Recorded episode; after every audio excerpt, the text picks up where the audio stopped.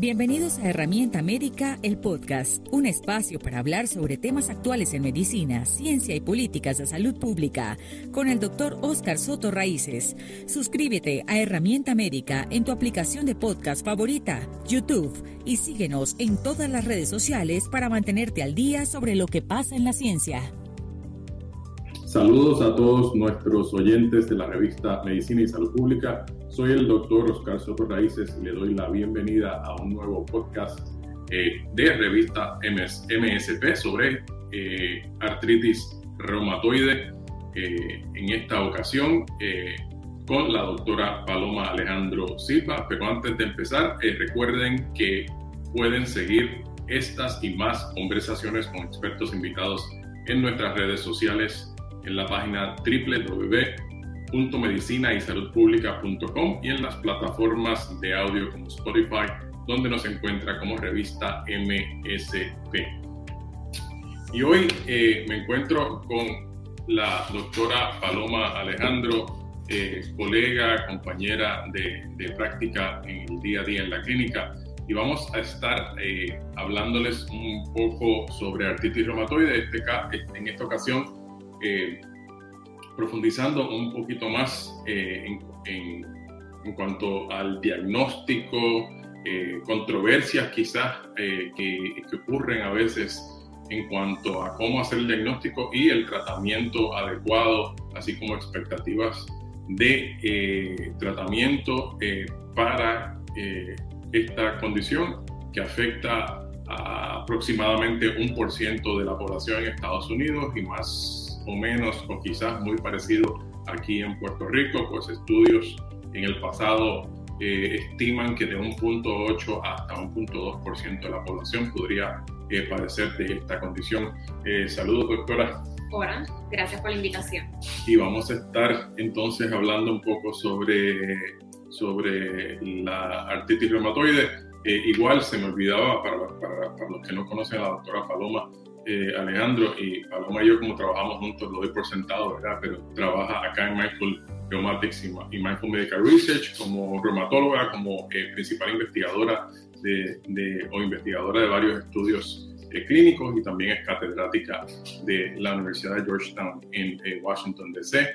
quizás podemos empezar hablando sobre el diagnóstico, ¿verdad? ¿Cómo, cómo lo que es la condición antes del diagnóstico, ¿verdad? Hablamos de una condición crónica, eh, sistémica, eh, autoinmune, que ciertamente eh, se manifiesta mayormente en las articulaciones, pero pueden volver múltiples sistemas como, como el, pulmón, por ejemplo, la vasculatura, con cosas como vasculitis, ¿verdad? Pero ¿cómo hacemos, cómo hacemos ese diagnóstico? Sí, como siempre decimos, es yo, yo veo el, diagnóstico como un diagnóstico clínico, claro, ¿verdad? En el día a día de la práctica pero si nos gusta tal vez ser un poquito académicos y seguir un poquito lo que es la, los guidelines o el criterio de la academia para diagnosticar esta condición, porque envuelve un sinnúmero de cosas que incluye examen físico, eh, lo que, que, que básicamente es contar cuántas articulaciones el paciente tiene envuelta con inflamación y con hinchazón, ya sean articulaciones pequeñas o grandes, y cada, dependiendo del número de articulaciones que el paciente tiene, entonces se le asigna un valor a ese hallazgo. Eh, la otra parte es lo que es la serología, que es hacer esos pruebas de diagnósticos como el factor reumatoideo, el anticuerpo citrulinado, los ACPACs, ¿verdad? Y dependiendo del valor del, del resultado se le, se le, asignan también números porque cada, o sea, sí pueden tener unos valores de anticuerpos positivos, pero o sea, no necesariamente significa que el paciente tiene artritis y dependiendo del valor, si es, un, si es negativo, si es un, eh, positivo, cuán alto está, ahí se le da un valor numérico.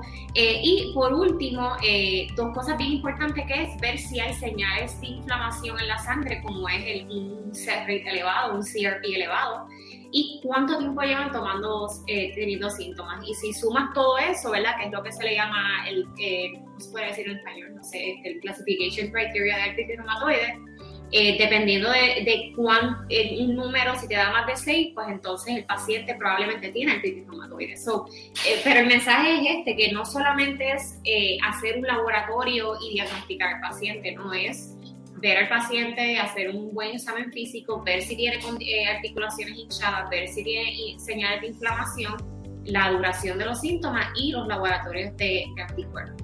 Y, ciertamente, como, como dice la doctora, estos son criterios de clasificación, ¿verdad? Sí, que realmente se hicieron para investigaciones clínicas. Para poder definir una población en particular, ¿verdad? De forma muy estricta para poder estudiarla, ¿verdad? Sin embargo, lo importante de estos criterios, como, como mencionaba la doctora, es que entendamos que el diagnóstico se hace basado en, en múltiples cosas, ¿verdad? En articulaciones hinchadas y dolorosas, y la hinchazón debe estar visible palpable, ¿verdad? Para el clínico que examina a este paciente. Que es rojo, caliente, eh, dolor. Dolor e hinchazón, ¿verdad? Que los síntomas deben estar presentes por, por seis semanas, más de seis semanas. Eh, por, por, eso hablamos de una condición crónica. Eh, y que la, el patrón de envolvimiento es importante, ¿verdad? cuántas articulaciones hinchadas hay. La puntuación aumenta, esos seis puntos de los que hablaba la doctora, aumenta de acuerdo al número de articulaciones hinchadas. Y para darles una idea, si hay 10 articulaciones hinchadas o más, son 5 puntos. Mm. Si tenemos 4 a 10 articulaciones hinchadas de las articulaciones, lo que llamamos articulaciones pequeñas, ¿verdad? Porque usualmente la predirección de, los, de este tipo de artritis es a, a inflamar las articulaciones pequeñas, por ejemplo, de las manos, los metacarpos, las articulaciones eh, proximales falangiales, no las distales, como ocurre en osteoartritis, y eso es importante. O artritis psoriásica. Exacto, o artritis psoriásica, y por eso es importante el patrón de envolvimiento y el hecho de que usualmente el envolvimiento es eh, simétrico, ¿verdad? Igual, eh, para, que, para que tengan una idea y poner esto en contexto, el factor reumatoide o el ACPA, el, anticuerpos en contra de proteína citrulinada o anti-CCP, lo que añaden es eh, la puntuación, ¿verdad? Es un 2 si es, si es un título bajito o un 3 si es un título alto, versus un 4, un, 3 o un 5 cuando hay muchas articulaciones hinchadas. Eh, y eso es importante también recordarlo porque no es necesario tener el anticuerpo positivo para hacer el diagnóstico. Sí, y eso es eh, importante porque eh, hasta un 30% de los, o más, o sea, tenemos que ver los últimos estudios, pero hasta un 30% de los pacientes con la condición de reumatoide no tienen anticuerpos detectables en la sangre. Eh, y ahí lo cual significa, ahí que se le llama artritis reumatoide seronegativa. Eh, y, por, e, ende es importante el examen físico porque no te puedes eh, enfocar completamente en los laboratorios para diagnosticar porque sí vas a estar, mm, eh, a lo mejor vas a estar perdiendo, perdiendo ese 30% de pacientes que en realidad tienen la condición. Y, y es importante seguir recalcando eso porque igual si nos vamos a mirar cosas como la proteína C reactiva, ¿verdad? el CRP, o la sedimentación, la razón de sedimentación o el CEPRE, el, tenerlos anormales o elevados lo que añade es un punto a esta puntuación ¿verdad? que usamos, porque igual son marcadores de inflamación sistémicos poco específicos y que pueden estar elevados en infección, en malignidad, en múltiples otras cosas. Sí, y, a veces es bueno pensar porque imagínate, si tú tienes, imagínate, el ejemplo de que no necesitamos los anticuerpos es tienes un paciente con más de 10 articulaciones hinchadas y también tiene el CRP o la sedimentación elevada, ya son 6 puntos. Ya eso es suficiente para diagnosticar a un paciente con artritis reumatoide. Eh, y esa es la lección de, de, la tabla, ¿verdad? Porque sí es importante tener anticuerpos, pero sí puedes diagnosticar a esos pacientes eh, con la condición solamente teniendo un sinnúmero de articulaciones eh, inflamadas, hinchadas, y eh, señales de inflamación en la sangre. Otro punto controversial, ¿verdad? Cuando se hace diagnóstico, y, yo creo que es bueno discutirlo porque eh, eh, a veces recibimos referidos con pacientes con un diagnóstico posible y, a veces se basa esa presunción en cosas que quizás no son correctas como, como se fijan, hablamos de articular, de lo clínico, ¿verdad? Que es lo más importante.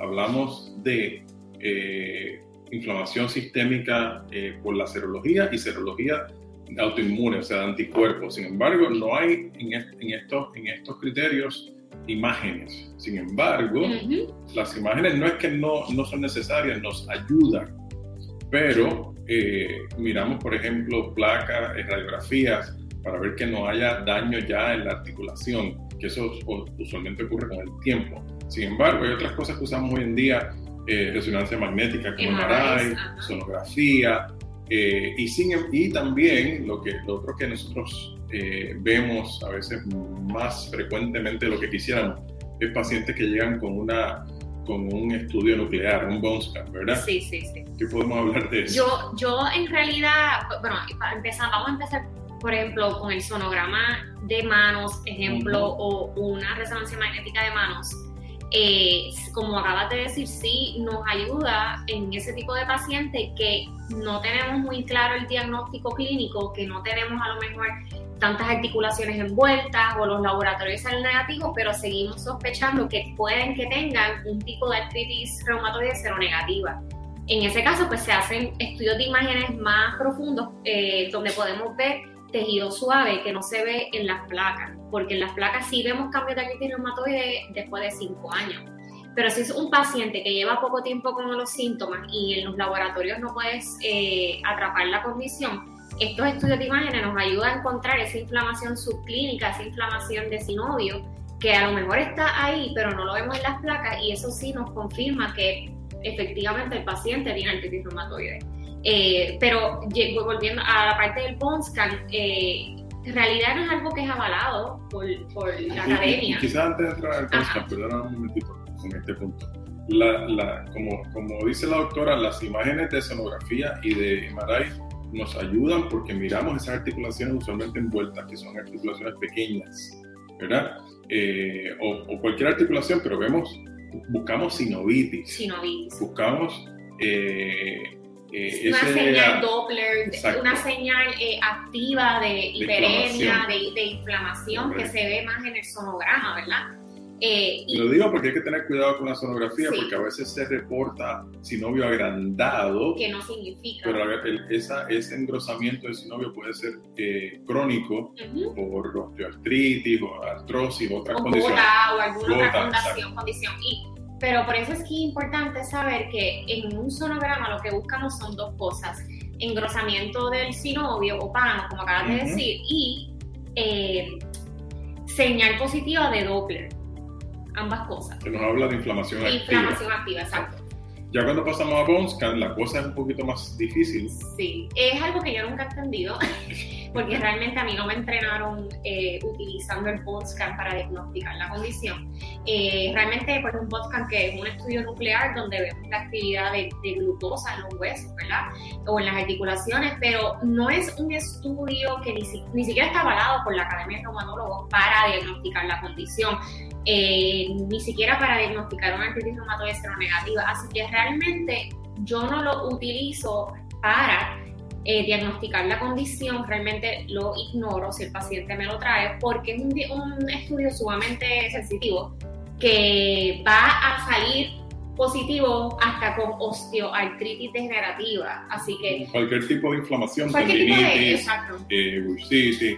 En otras palabras, no recomendamos el uso de bone para hacer discernimiento de artritis, de ninguna artritis realmente. Realmente, exacto. Porque lo que tenemos es captación, lo que vemos en el estudio al final, el resultado es captación de, un metabolismo de, exacto, de, esa, de ese contraste nuclear en, en áreas donde hay inflamación, pero eso no es necesariamente equivalente a artritis y no nos dice qué tipo de artritis. En, ocasiones cuando eh, sí puede que, que ocurra, alguien podría leerlo muy bien y decir si esta parece una, una osteoartritis o, artrosis versus una artritis inflamatoria, pero hasta ahí. La realidad es que no es el estudio eh, adecuado para eh, la evaluación de, de, estos pacientes cuando sospechamos una artritis inflamatoria como una artritis reumatoide. Sí, o sea, es un buen estudio, no, no tampoco quiero decir que no hagan post O sea, es un buen estudio para ciertas condiciones, como hueso payético o eh, Paget's disease,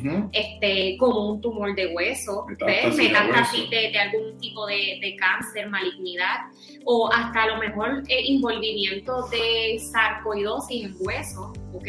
Pero no, no ¿ves? Para esas condiciones es un, estudio sumamente útil, pero para nuestras condiciones de inflamación en las articulaciones no creo que nos da mucha idea. Y algunas, algunos médicos usan sonografía en pacientes obesos donde la clínica se vuelve difícil porque no podemos ver el sinovio, ¿verdad? No podemos no verlo, sino no podemos ver la sinovitis. Porque el sonograma no, va tan... Sin embargo, podríamos usar sonograma. Sí, tiene que ser un buen O podríamos usar un MRI, por ejemplo. Un MRI, sí. Que yo creo que sería más apropiado que hacer una sonografía, que hacer un bone scan, porque igual en una persona obesa, eh, dependiendo también la edad, eh, uno esperaría encontrar cambios de artritis por, por, por Sí, no, yo pienso que por eso es una buena idea. Yo pienso que si a esos médicos primarios, a esos otros médicos, el, el mensaje debería ser si vas a hacer algún tipo de estudio más profundo, el estudio para hacer es el MRI, no un bosque. Correcto. Y eh, siempre cuando eh, exista la duda, yo creo que lo más apropiado es siempre referir el paciente al reumatólogo para que pueda tomar esas decisiones y no eh, simplemente no, no, hacer el diagnóstico en, ese momento. Eh, eh. o realmente ordenar cosas innecesarias para el paciente, porque aunque uno, uno siempre también debe pensar en practicar una medicina efectiva, ¿verdad? Sin hacer que los pacientes pasen por gastar dinero en más estudios. o sea, que realmente también hay que ponerse en los zapatos del paciente. ¿Quieres hacerle el, el número de, de exámenes suficientes para diagnosticar la condición sin tener que estar haciendo cosas indecentes. medicina costo efectiva. Costo efectiva, exacto, gracias. Eso es lo que está, esa era la palabra que estaba buscando, hacer una medicina costo efectiva. Cuando hablamos entonces, si ya tenemos el diagnóstico, ¿verdad? Eh, tenemos que entonces empezar a hablar de tratamiento. Eh, y, el tratamiento también, el, el, cómo lo abordamos y los tratamientos han seguido cambiando y han seguido, ¿verdad? Eh, evolucionando porque hoy en día hablamos de medicina personalizada. Eh, pero quizás podemos hablar de la, de, de, inicio, a grosso modo, los grandes eh, áreas de tratamiento que existen para, para nuestros pacientes, ¿verdad? Sí, yo creo que, sí, estoy de acuerdo contigo. Yo creo que los reumatólogos nos estamos moviendo más y más hacia, esa medicina personalizada, que yo creo que también nos gusta hacerlo mucho en lupus, donde tratamos de, de, buscar ese medicamento adecuado para ese paciente en específico. Em, así que yo pienso que sí deberíamos empezar por hablar qué, tipo de terapias eh, disponibles hay o cómo abordamos la condición. Eh, lo primero que yo me, a mí me gusta discutir con el paciente es que la prednisona, lo cual es un corticosteroide, pues es de esos primeros tratamientos que nos gusta darle al paciente para bajar la inflamación en ese momento agudo, ¿verdad? Porque muchas veces vemos a estos pacientes y vienen miserables a la oficina. Pero no es un tratamiento que nos gusta dejar de mantenimiento. O sea, que no nos gusta tener ese paciente crónicamente en, cortisona. Así que sí es una, buena terapia de, inicio, pero siempre pensando que vamos a poner a estos pacientes en algún tipo de terapia inmunomoduladora o biológico que nos van a mantener esa condición en remisión. Este, así que sí, yo creo que podemos empezar hablando de metotrexato, este, pues, lo, que se le llaman los DMARDs, ¿verdad? Eh, como agentes que modifican, el, proceso, el progreso de la condición, ¿verdad? Porque es una traducción, el DMARDs es un acronismo por Disease Modifying eh, eh Antirheumatic Drugs. O sea, que son medicamentos que van a, posiblemente a, modificar ¿verdad? el progreso de esto, porque lo que queremos hoy en día, o sea, la meta es poner el paciente en remisión para que la, la artritis no progrese. En otras palabras, lo que queremos es que esa inflamación no sea persistente, porque esa inflamación persistente hace que esa sinovitis persistente, si hablamos de articulaciones, es lo que hace que, que ocurra pérdida de cartílago, pérdida de espacio, erosiones, deformidad y pérdida de función, así que es lo que queremos evitar. Sí. Eh, entonces, pues, exacto, entonces eh, metotrexato, que es de los medicamentos más viejos, eh, lo cual es una vez a la semana, se le dan eh, de 6 a 8 pastillas al paciente una vez a la semana. Eh, y los otros medicamentos más comunes que a lo mejor, o sea, no sé si, si podemos hablar de nombres, pero lo que tú le dices, le llama la terapia triple terapia, donde se utilizan tres medicamentos a la misma vez, sulfasalacina, plaquenil, con el metotrexato para tratar de llegar a este estado de remisión pero sí nos gusta empezar el metotrexato y al menos darle, empujar esa dosis a, una dosis máxima, ¿verdad? Eh, ya sea oral o, subcutánea y tratarlo por tres meses, a ver si el paciente realmente mejora. Obviamente, si, si es un paciente joven, con todos los anticuerpos positivos, con mucha inflamación, pues si miramos a, a, lo, lo, que se le llaman las guías de tratamiento de la academia, ese tipo de pacientes son pacientes que a lo mejor eh, son, eh, volviendo al tema de la, de la medicina individualizada, es un arma de un paciente que sí podríamos empezar en metotrexato y un biológico la misma vez. Eh, y eso es importante porque no todo el mundo lo, lo vamos a tratar igual. y eso, y eso, eso también es importante cuando hablamos de medicina personalizada, porque sí tenemos data que nos, que nos ayuda a clasificar a nuestros pacientes, ¿verdad? Por eso, especialmente en pacientes seropositivos y seronegativos. Si bien es cierto que hay pacientes que, que, que, no necesitamos tener los anticuerpos para hacer el diagnóstico, también es cierto que los pacientes que sí tienen anticuerpos, que son los que llamamos seropositivos, son pacientes que tienden a tener una condición más agresiva, mayor probabilidad de de daño en la articulación y progresión con incapacidad. Así que ese tipo de paciente, el paciente que manejamos quizás de forma distinta, como dice la doctora, usando biológicos muy temprano, combinándolos en ocasiones con, con, con que es el, ciertamente el medicamento de base. De base, sí. Eh, no quiere decir que la triple terapia no funciona, sin embargo, eh, y, y, ya que mencionaste triple terapia, yo creo que es bueno repasarlo. La triple terapia eh, tienen, hay muy buena data, ¿verdad? La data es excelente y se ha comparado con, con la eficacia de un biológico y metotrexato. Pero data de, de, de, estudios, no, y, data de estudios controlados. Controlados, claro, exacto, pero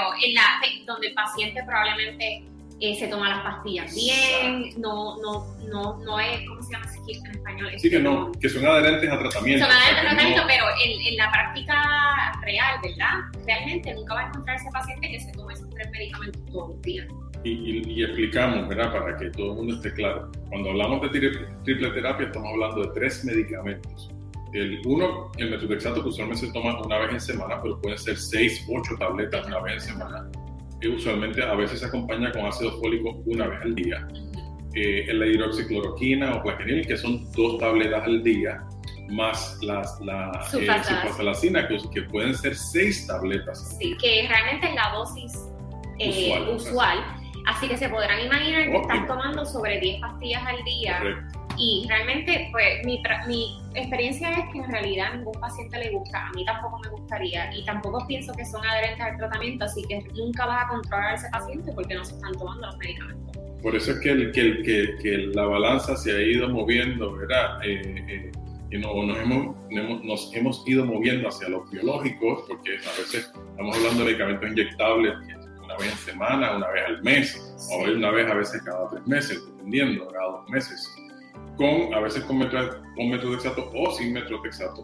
Eh, eso es otro, otro, otro issue que podemos discutir también, ¿verdad? A veces no hace falta la combinación, pero de inicio muchas veces sí, eh, y hace que el paciente sea más adherente al tratamiento, por lo tanto la, lo que logramos es mucho mejor. Pero siempre yo creo que es bueno hablar de triple terapia porque en, en, en lugares donde el biológico no está disponible, porque no es parte del formulario, vamos a decir, del gobierno, o, porque su plan médico no, o su seguro médico no lo cubre. O sea, siempre hay otra opción que es la triple terapia. Sí, y yo creo que, que es importante notar que en realidad la academia, si, si, si miras las últimas guías que fueron del año pasado, más y más se están moviendo a dejar de utilizar la terapia. Siempre pensamos, bueno, si el paciente no le funciona el metotrexato por tres, por tres meses, pues es hora de utilizar un biológico. Nunca pensamos, ah, entonces déjame tratar eh, de añadirle dos medicamentos más orales. Eh, y eso es importante porque la ciencia ha avanzado mucho. Yo pienso que tenemos que aprovechar estos avances científicos para mejorar la calidad de vida del paciente porque a nadie le gusta tomar tanta pastilla. ¿Qué, podríamos quizás decir de, tratar a pacientes seropositivos eh, cuando todavía el diagnóstico no está, eh, no es certero? O sea, que no tenemos todos los, criterios clínicos, pero tenemos pacientes que tienen anticuerpos elevados, muy elevados, ¿verdad? títulos elevados en suero de factor reumatoide, anti-CCP y que tienen quizás una artritis intermitente no crónica. Sí, y eso es lo que se le llama la artritis reumatoide preclínica. Yo creo que ese es un tipo de paciente complicado en el sentido de que todavía no entendemos muy bien cómo, si este paciente se, se beneficia de tratamiento o no a largo plazo. Lo que quiero decir es, por ejemplo, lo que acabas de notar, un paciente que a lo mejor tiene inflamación intermitente con anticuerpos positivos. Yo creo que ese es un paciente que sí se beneficia de tratamiento, este, pues porque sabemos que, que mientras más temprano atrapes la condición y la empiezas a tratar, más va, se evita el daño crónico en las articulaciones, ¿verdad? Este, sin embargo, si fuera un paciente que tiene anticuerpos positivos y no encontramos eh, actividad inflamatoria en los estudios. Yo usualmente ese tipo de paciente me gusta hacerle MRIs de las manos o sonograma y si yo encuentro actividad inflamatoria subclínica, probablemente también los empezaría en tratamiento. Eh, pero si es un paciente con anticuerpos, que solamente tiene anticuerpos y no tiene síntomas, y los encontraron esos anticuerpos a lo mejor porque el paciente se quejó de fatiga le hicieron unos anticuerpos y le sale positivo, pero no encuentras inflamación subclínica en, el MRI, en el sonograma de las manos o los pies o, síntomas de inflamación clínico, no estoy tan segura que a lo mejor yo pondría ese paciente en tratamiento, a lo mejor lo observaría una vez al año y vería a ver cómo progresan, pero por eso es que hay que evaluar al paciente y volvemos a, lo de la medicina personalizada, ver al paciente en, no tratar todo el mundo igual este, no sé si están de acuerdo. Sí, sí, sí, cierto. Y de hecho, es un tema complicado. Complicado porque... Podríamos hacer otro podcast completamente. Y hay, de hecho, hay muchos estudios ahora que están ocurriendo en Estados Unidos, en Hopkins, en otras universidades, donde están estudiando a estos pacientes, ¿verdad? Y les dan medicamentos como plagenil, que es hidrocloroquinona, que es un medicamento que usamos desde los años de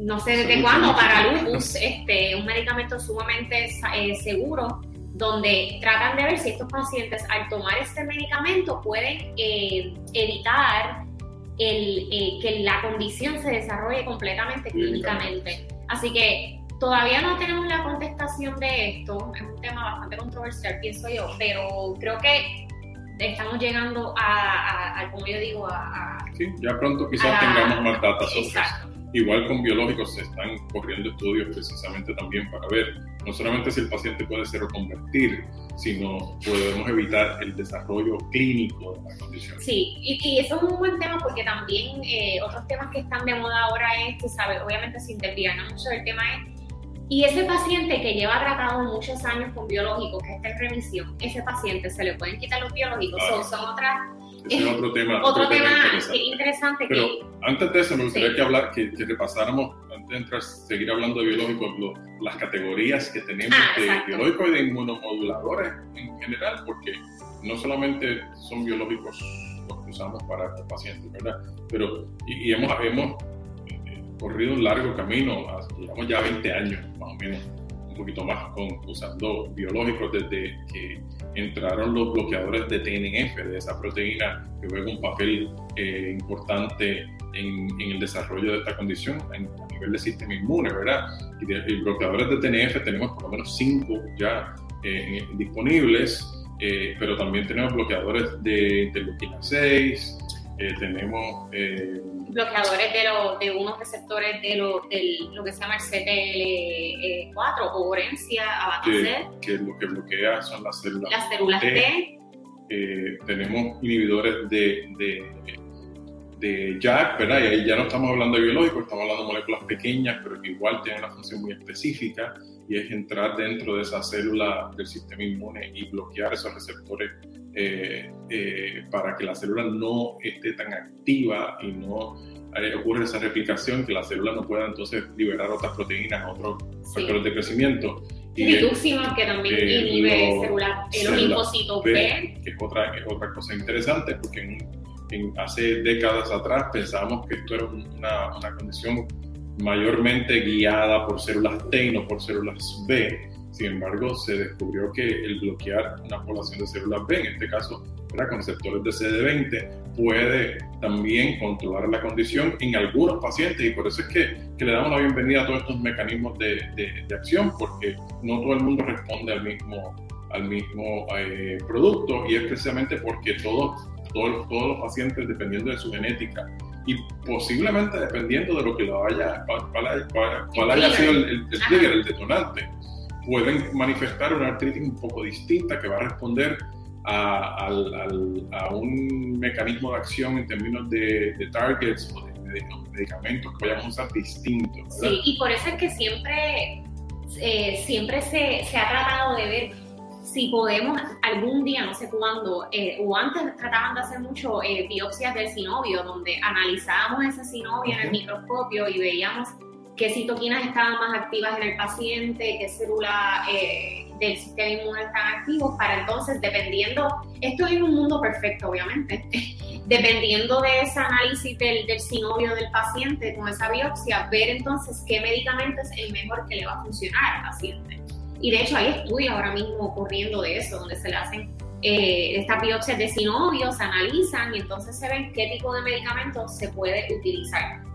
Obviamente en un mundo perfecto. Correcto. Este, y, y, una vez más, esas biopsias que se llevan haciendo, ¿verdad? Estos estudios se llevan haciendo por muchos años, buscando a ver si hay una predominancia de células B versus células T, igual de, de, las mismas proteínas como tenía interleuquina 6, que, tratamos de bloquear en estos pacientes, ¿verdad? Y es lo que queremos hacer cuando es lo que nosotros más o menos también eh, tratamos de imaginar cuando, ¿verdad? Y no, no solamente imaginarlo porque sí, sino hacer una, casi adivinarlo de forma guiada por la clínica, ¿verdad? ¿Qué tipo de paciente, qué, qué, qué, puede estar predominando en estos pacientes para nosotros escoger el tratamiento? Eh, y, eso, y eso es bien, eso yo pienso que es bien bueno porque creo que eso lo aprendimos de, cómo tratamos a lupus, ¿verdad? El lupus lo tratamos bien individualizado dependiendo de los síntomas, ponemos los medicamentos y eso es lo que queremos hacer en la artritis reumatoide. Correcto. Y, ya sea con un biológico o con un inhibidor de JAK, ¿verdad? son quinasas de, de, de llanos, eh, donde inhibimos intracelular, eh, o combinando biológicos o moléculas pequeñas con alguno de los DMARDs tradicionales como metopexato o hidroxicloroquina o sulfasalacina, podemos hacer distintas combinaciones. Lo importante, era el mensaje es que tenemos múltiples herramientas para tratar artritis reumatoide, para, pero la clave eh, sigue siendo el hacer el diagnóstico temprano. Y por eso ya hoy en día, y por eso yo creo que era importante mencionar, que, ya hoy en día estamos tratando de ver si podemos tratar a estos pacientes aún en etapas preclínicas, pero lo más importante hoy en día es hacer el diagnóstico temprano, o sea, que ese paciente sea referido a tiempo eh, y poder tratarlos de forma adecuada temprano para evitar que ocurra la progresión, para mantener ese paciente en remisión, porque hoy en día sí podemos mantener a esos pacientes en remisión y evitar otras manifestaciones sistémicas de la condición, como la vasculitis, la escleritis, el, daño a pulmón, que, es importantísimo. Súper importante, eh, porque de nuestro órgano principal, bueno, uno de nuestros órganos principales, eh, y lamentablemente los pacientes que tienen envolvimiento de pulmón no van a morir de artritis reumatoide, van a morir de ese envolvimiento pulmón que tienen. Así que queremos evitar, eh, con tanto tratamiento, queremos evitar esa, todas esas complicaciones severas. Y ya con esto vamos a, terminar el, podcast de hoy, eh, dejándoles saber que, que, todavía podríamos hablar muchísimo de, ¿verdad? Se pueden hablar horas y horas. De, de, de artritis reumatoide, de todo lo que, lo que ha ido pasando y cómo la evolución de la condición nos ha llevado a nuevos tratamientos y a nuevas formas de tratar a nuestros pacientes. Lo, lo, haremos en, algún podcast de, de, la revista MSP en el futuro. pero por ahora le agradecemos a todos el haber estado con nosotros en este podcast de la revista Medicina y Salud Pública y te esperamos en próximas ocasiones para hablar de los temas más relevantes para médicos y pacientes. Este podcast eh, y más contenido de salud como reportajes, entrevistas y crónicas las encuentras en nuestra página www.medicinaysaludpublica.com y en las redes sociales donde nos encuentras como revista MSP. Hasta pronto.